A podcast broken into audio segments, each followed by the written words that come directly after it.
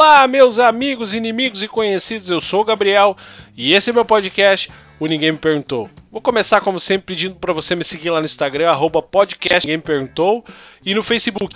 Deixa teu comentário, teu curtir, teu compartilhar, participa lá, manda para mim o que, que tu tá achando, o que, que tu gostaria, ou se tu quer participar do podcast, me conta lá a tua história. Tô te esperando. Continuando com o engajamento na campanha do Outubro Rosa, como eu falei no final do episódio passado com a Cleme, hoje eu vou divulgar o episódio com a Carol. Eu tive uma conversa muito legal com a Carol Florian. A ideia original era fazer esse episódio junto com o episódio passado, só que ficaram histórias tão legais que eu resolvi dividir os dois para você poder escutar mais, mais tranquilo. Então agora nós vamos ouvir a Carol, ouvir a história dela que tá bem legal.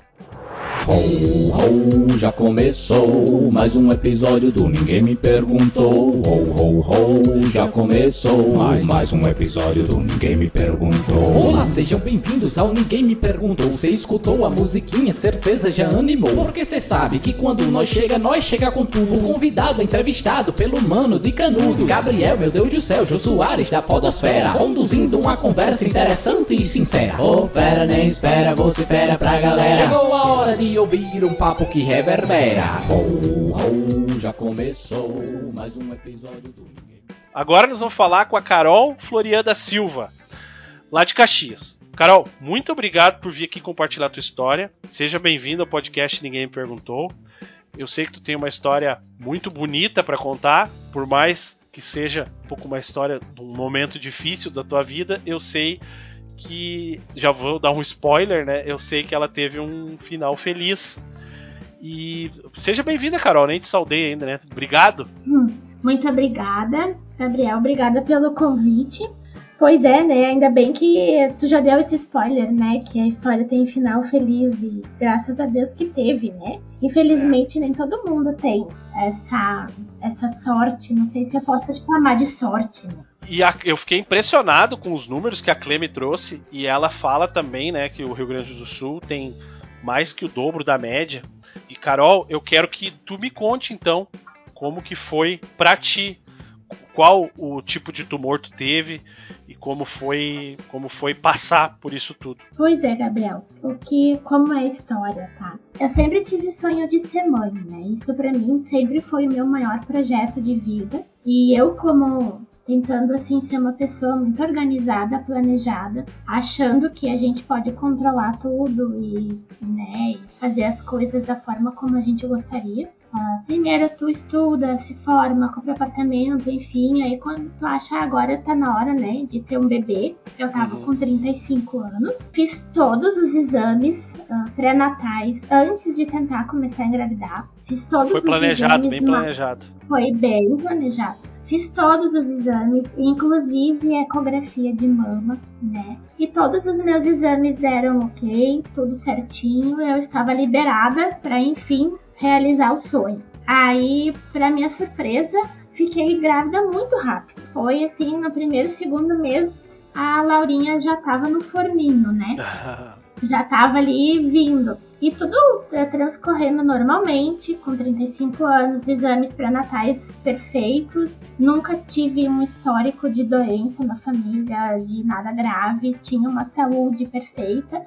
Não era uma pessoa fitness, te digo que até hoje também não sou, né? Mas assim, a gente tentava se cuidar um pouco, ainda mais que tinha um projeto de ter um, um nenê, né? Sim. Quando te digo que aí tem algumas datas dessa história que a, acabam te marcando, né? Datas e dias assim que te marcam, né? Numa sexta-feira de noite, quando eu fui tomar banho, eu, tomando banho normal, eu passei a mão no meu seio direito e notei que tinha uma saliência. Eu não estava fazendo autoexame, nunca tinha feito autoexame. E muito menos naquele momento, né? Porque na minha cabeça, uma moça de 35 anos, com os exames todos ok, e grávida, não vai ter câncer de mama, então eu não preciso fazer autoexame. Uhum. Né? Essa, essa era a minha ideia naquela época. Né? Sim, sim. Eu passei a mão, senti aquela bolinha, enfim, e na hora eu pensava, ah, ver que é algo relacionado à minha gestação, né? Meu primeiro bebê, não sei o que, que muda no corpo da mulher, aquela inexperiência toda do negócio, né? Aí eu pensei, bom, mas por via das dúvidas eu vou comentar com a minha médica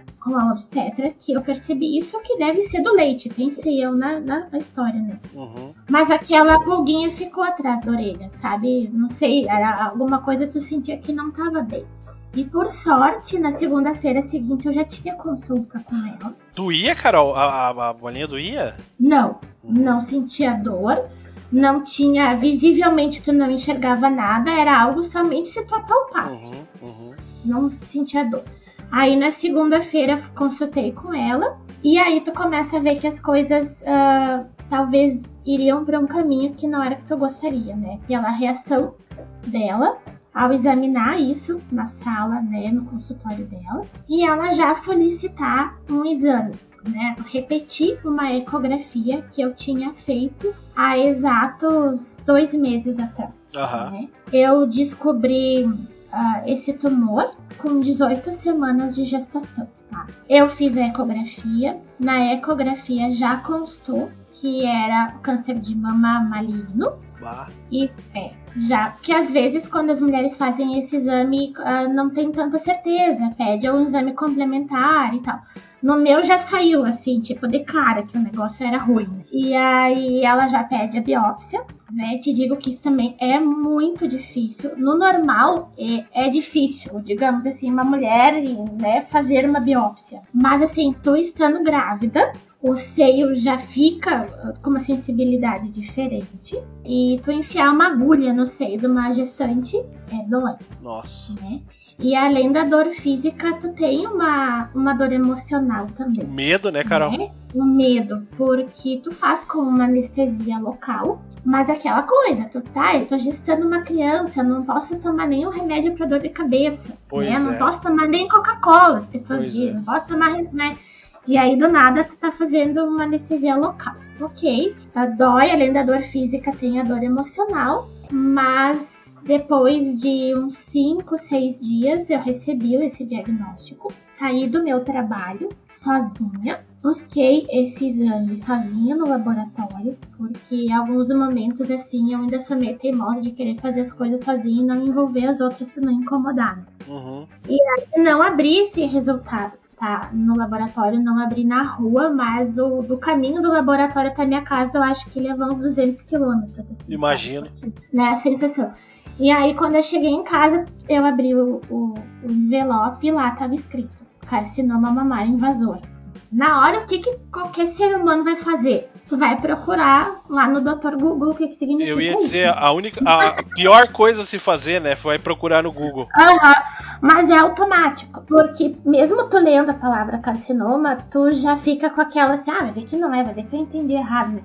Tu vai tentar achar uma, uma muleta, né? Aí tu vai no Google e acha uma é. condenação. Exatamente, e uma baita de uma condenação. E aí, naquele momento, assim, é, é- o chão cai, né? Eu não sei te dizer exatamente o que que eu fiz, o que que eu não fiz, porque a, a, a história, além de tu marcar alguns, algumas datas e alguns fatos, tem algumas coisas que se apagaram, né? Uhum. Então, assim, acho que é até uma defesa da gente, né?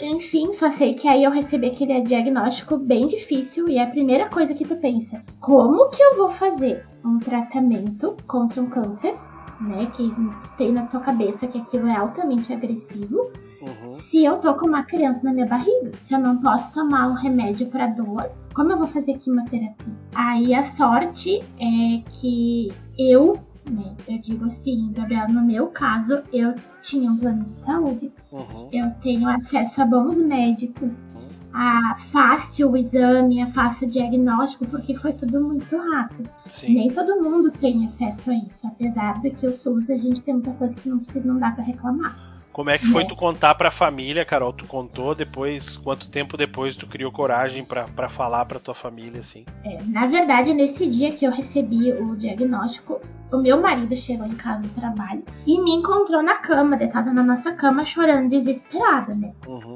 Porque o meu maior medo, assim, ah, o que eu pensava na- eram duas coisas. Como eu vou fazer um tratamento com uma criança na minha barriga? E como que eu vou contar pra minha mãe?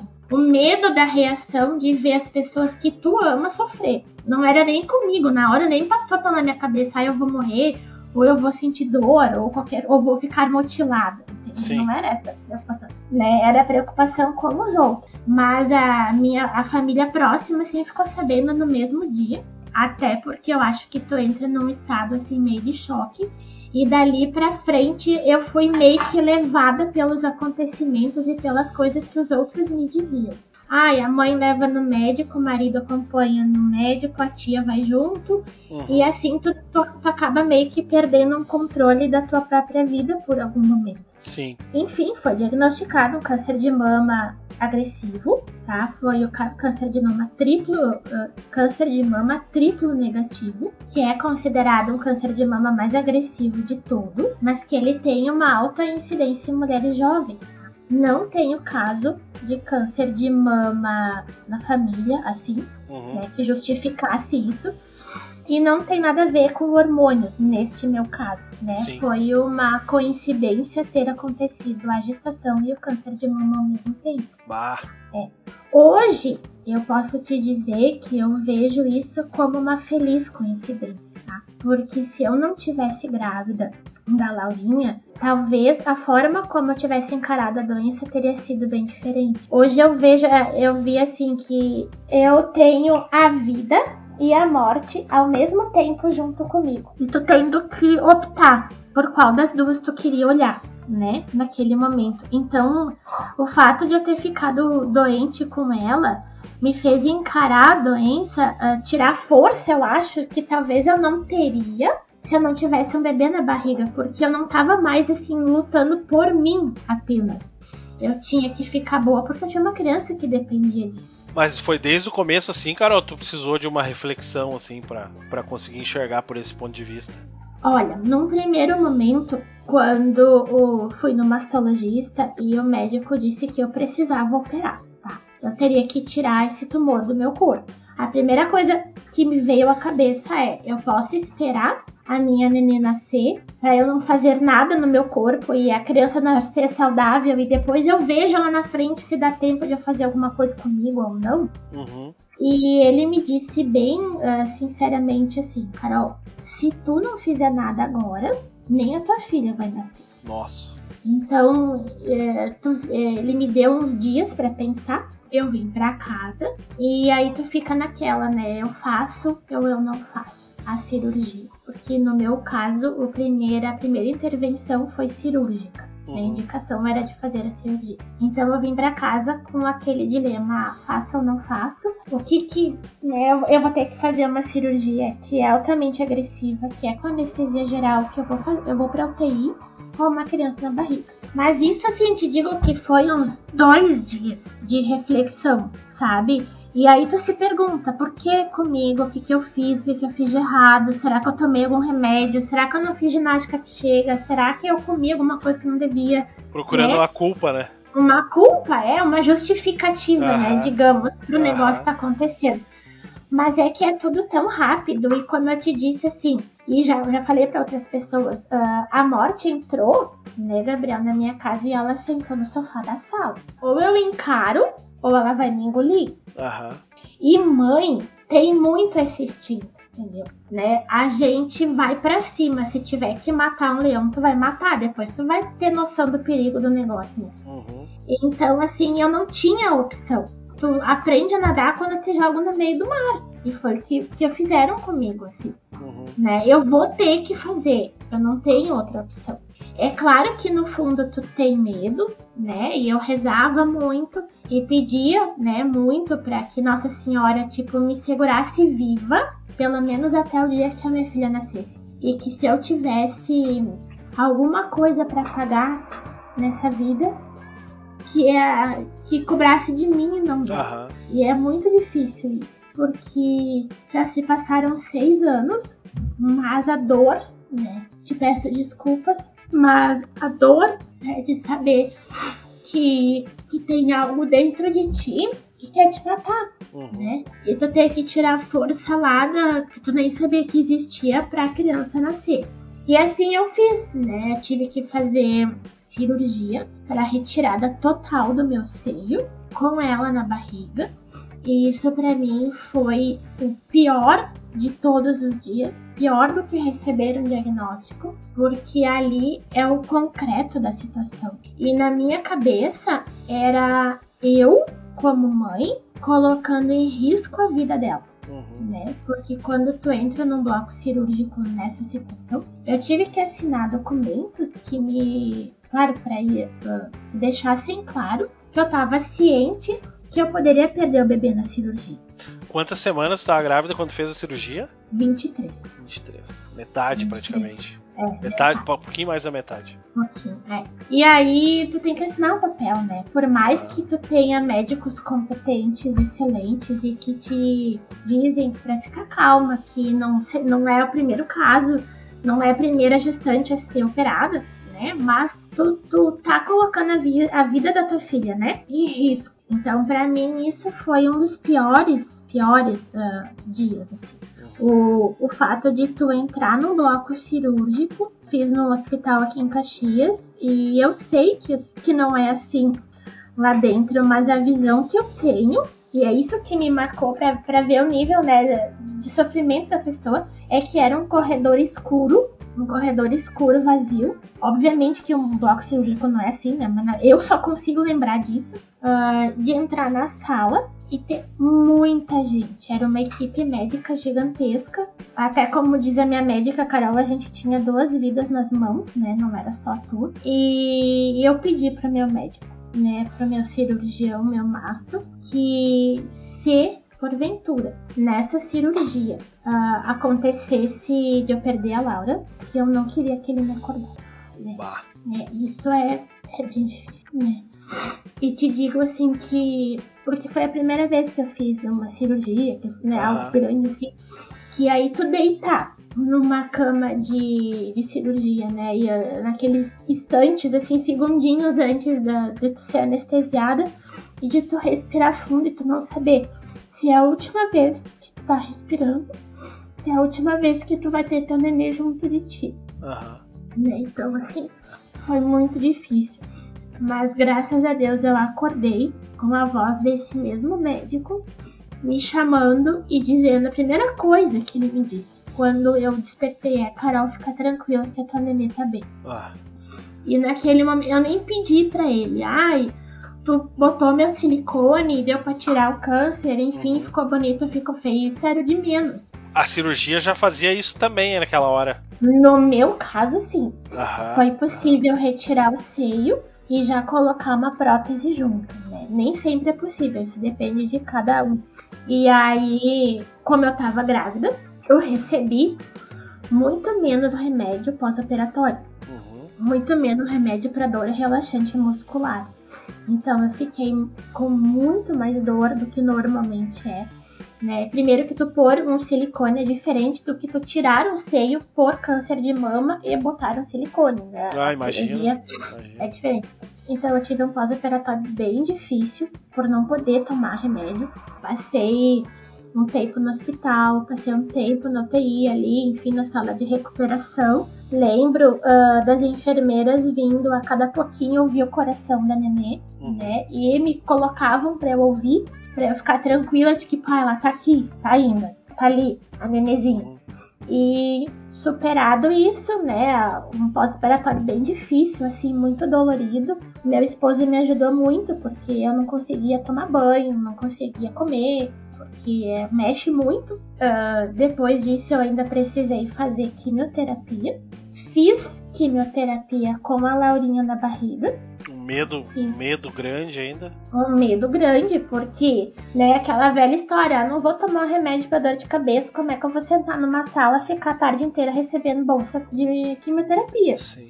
O que, que teu médico falava, Carol? O que, que os médicos falam numa hora dessa? O médico é. Ele é realista, dizendo que, olha, pode afetar o, o neném alguma coisa? Ou ele, ele fala, não, a gente tem que fazer isso aqui, vamos tratar isso aqui, meio que dá um jeito de fazer com que tu não te Não. preocupe. É, eu ti- como eu te disse, né, eu tive sorte de ter acesso a ótimos médicos. E a minha oncologista é uma mulher, mãe, de uma sensibilidade gigantesca. Aham. E ela sempre me garantiu, né, Carol, a doença você tirou na cirurgia. Agora eu preciso te dar um remédio para que tu não fique mais doente e que tu possa criar tua nenê. E no período gestacional em que eu estava, eu comecei a fazer químio com 28 semanas, mais ou menos. O nenê já tá formado. Sim. Então, não existe um risco de eu fazer essa quimioterapia. Ah, Ela sempre me dizia: a medicação que eu vou usar em ti é uma medicação aprovada e segura para usar em gestante. Uhum. não precisa se preocupar. Então, isso também, essa, essa segurança dela, também te deixava mais tranquila. É claro que não é uma sensação é confortável de tu estar sentada numa sala de químio recebendo um monte de remédio com um bebê na barriga, né? Sim. Tanto é que eu atucanava muito a minha obstetra e eu fazia quimioterapia num dia de tarde. No outro dia de manhã, a Carol já estava no consultório da obstetra e ela ouvia o coração da nenê pra mim no consultório, para que eu tivesse a certeza de que a Laura estava viva. Eu só conseguia ficar tranquila depois que eu ia lá e ela me mostrava o coraçãozinho da nenê bater. E assim foram várias quimios, né? Eu fiz oito no total, sendo quatro com a Laura na barriga. Em função de tudo isso, a Laura nasceu prematura, de 33 semanas. tá? 33 semanas dá. Em meses dá o quê, Carol? Sete meses Eu- e pouquinho. Eu te pergunto em meses dá o quê, porque Aham. pra quem não. Quem não eu, eu, te- eu passei por. Eu, ah, eu tenho filho, né? Então a gente costuma contar em semanas. Mas quando a gente não tem filho, tem bastante gente que tá ouvindo que não tem filho, acho que é um pouco estranho para as pessoas ouvir essa contagem em semanas, né? Sim, sim. Porque quando a gente tem filho, nem que a gente sabe exatamente o tempo, mas a gente tem aquele tempo de 40 semanas que é onde tu mira, assim, né? Então 33 semanas dá 7 meses e um pouquinho. É, é. E Mas aí como ela é que acabou foi? nascendo. Como é que foi daí, Carol? Ah, isso, é Aham. isso aí que eu queria saber. Estourou a bolsa e. Na verdade, eu acredito, tá? Que até hoje a Laura disse que ia sair, escapar daqui de dentro antes que eu inventasse alguma coisa mais com ela dentro da barriga, né? Porque a guria fez cirurgia, a guria foi anestesiada junto, a guria fez químio, tipo, ela Aham. ah, vou sair antes que a mãe invente mais coisa. Ela pensou antes que a mãe me coloque um piercing, eu vou sair. Aham. Mais ou menos. E aí eu tava em casa, estourou a bolsa. Na hora, tipo, ah, tu viu certo, tá saindo uma água, um negócio aqui, até liguei pra médica, né? E eu sempre tentei, né, manter um pouco assim de bom humor no negócio. E ela me disse, ai, Carol, será que tu não, não tá vazando xixi, alguma coisa, né? Que tu não tá notando mais. Aí eu disse pra ela, cara, tá certo que eu tô toda renga, né? Já perdi um- uma teta, um negócio, não, eu não tô fazendo xixi nas calças ainda, né? Não pode ser. E aí foi, foi, começou aquele negócio vir mais, enfim, né? A dona Laura nasceu no feriadão de Réveillon, Oh, Laura. ainda por cima, pra ser mais emocionante. Os médicos que tu tinha já agendado aquela coisa assim, ai, o pediatra, anestesista, não sei Todos o que, ninguém, todo mundo viajando Aham. né? Aquela coisa sai de madrugada pro hospital com a, com a Carol deitada no banco de trás do carro, tipo filme, assim, né?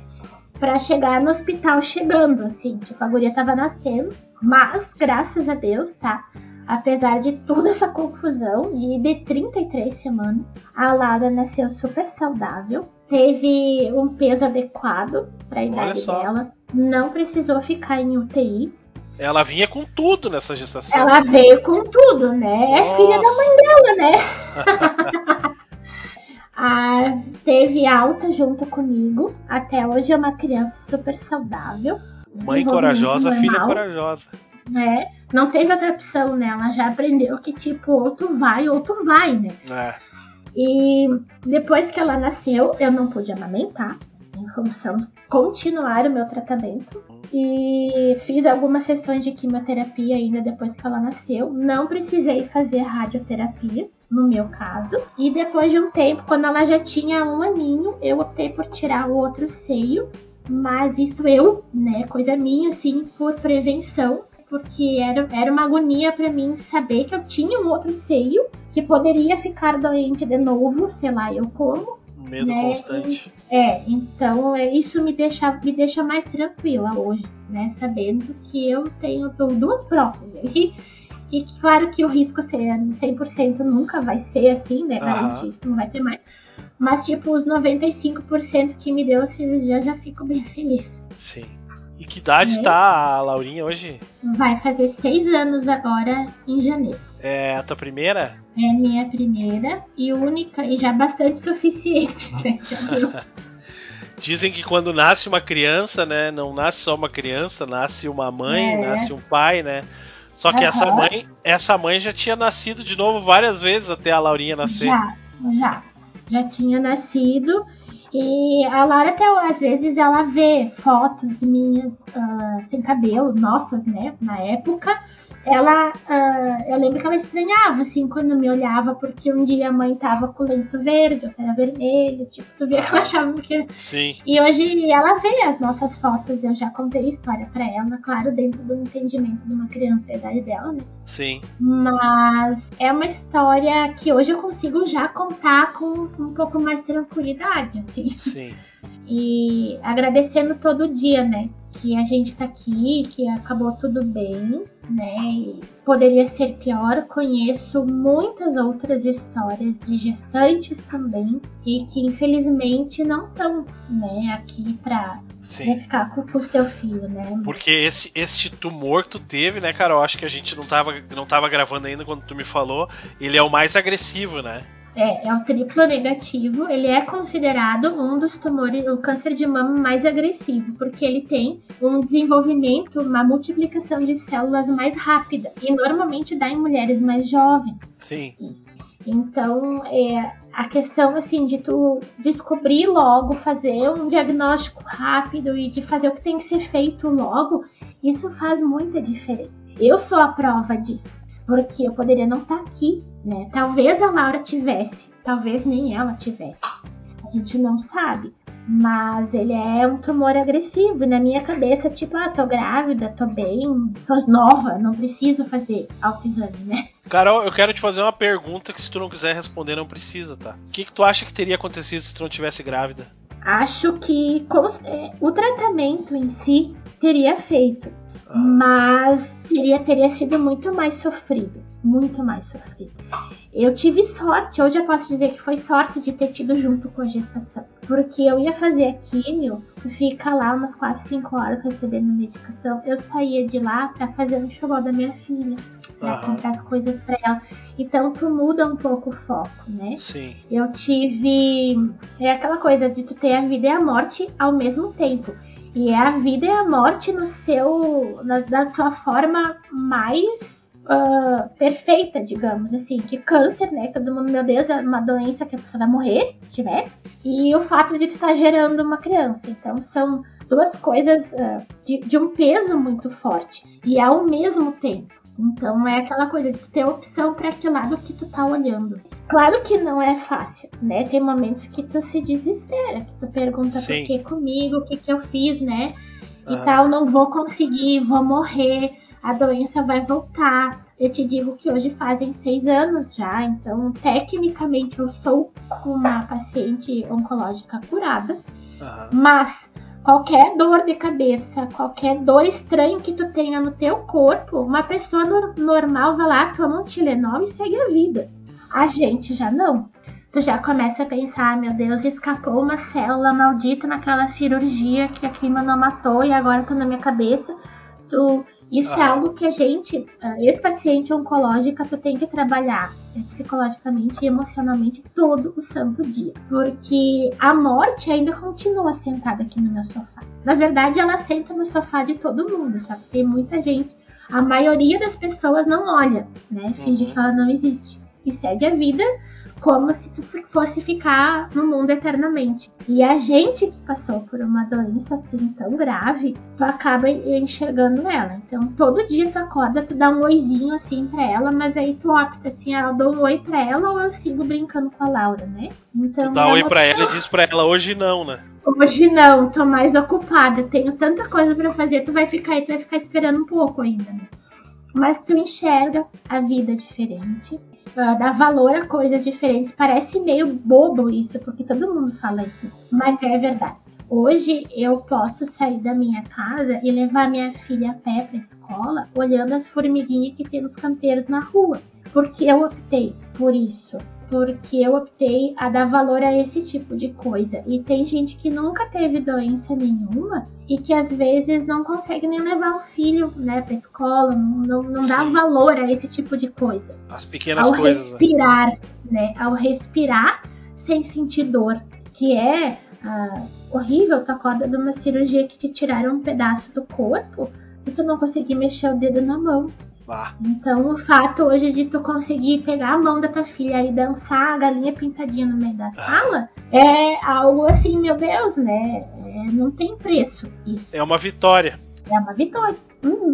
Que maravilha, Carol. Que história, hein? Nossa. Carol, me diz tuas redes sociais e se alguém quiser ir lá e te mandar um carinho. Pessoal, vão lá nas redes sociais, vão mandar um carinho pra, pra Carol e pra Laurinha. Me deixa tuas É. redes sociais aí pra gente te marcar nas coisas. Isso. É Caroline Floriano da Silva. Meu nome completo. Tu, tu tá no Instagram, tá no Facebook? Aham, nos dois. Arroba Cal- Caroline Floria da Silva no Instagram e Isso. no Facebook. Aham, exatamente. Carol, eu quero te agradecer por compartilhar com a gente a tua história. E eu quero pedir, então, vou deixar o encerramento desse episódio por tua conta. Eu quero que tu Tá deixe bom. tua mensagem para quem tá escutando, para todas as mulheres. Que, e, eu, e eu digo, vou falar aqui então para os, os maridos e ah, companheiros e familiares, né? Sejam, sejam apoio para suas esposas, sejam incentivadores dessa questão do tratamento, do, do exame preventivo. Somem sempre. Sejam alguém que está junto para ajudar e não para atrapalhar. A doença já é ruim o suficiente para a gente criar um preconceito, alguma coisa dentro de casa. Né? Então tá, Carol, obrigado e vou deixar a mensagem final para ti aí, pode falar. Eu só queria. Uma das coisas que eu gosto muito de dizer assim: ah, que o câncer não escolhe idade, ele não escolhe tipo físico, ele não, não vai preservar a menina que tá indo todo dia na academia e que só come light. Ele atinge todo mundo, jovens e pessoas mais de idade. Então, assim, a gente tem que estar muito, muito atento ao corpo e é muito melhor que tu vá no médico por nada do que você não vá no médico e depois seja tarde. Eu tô aqui, a minha filha tá aqui porque a gente agiu rápido. Talvez não tivesse se eu não tivesse dado bola para aquela bolinha, o tempo ia passar e eu não ia estar aqui. Então, o meu recado é esse, assim, que as mulheres prestem atenção no corpo e procurem orientação, sempre procurar orientação.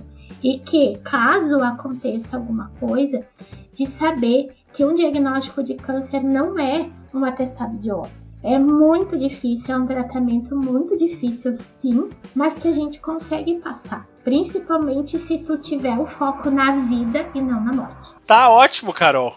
Beijão, muito obrigado mais uma vez. Obrigada eu. Beijo na Laurinha. Beijo, até.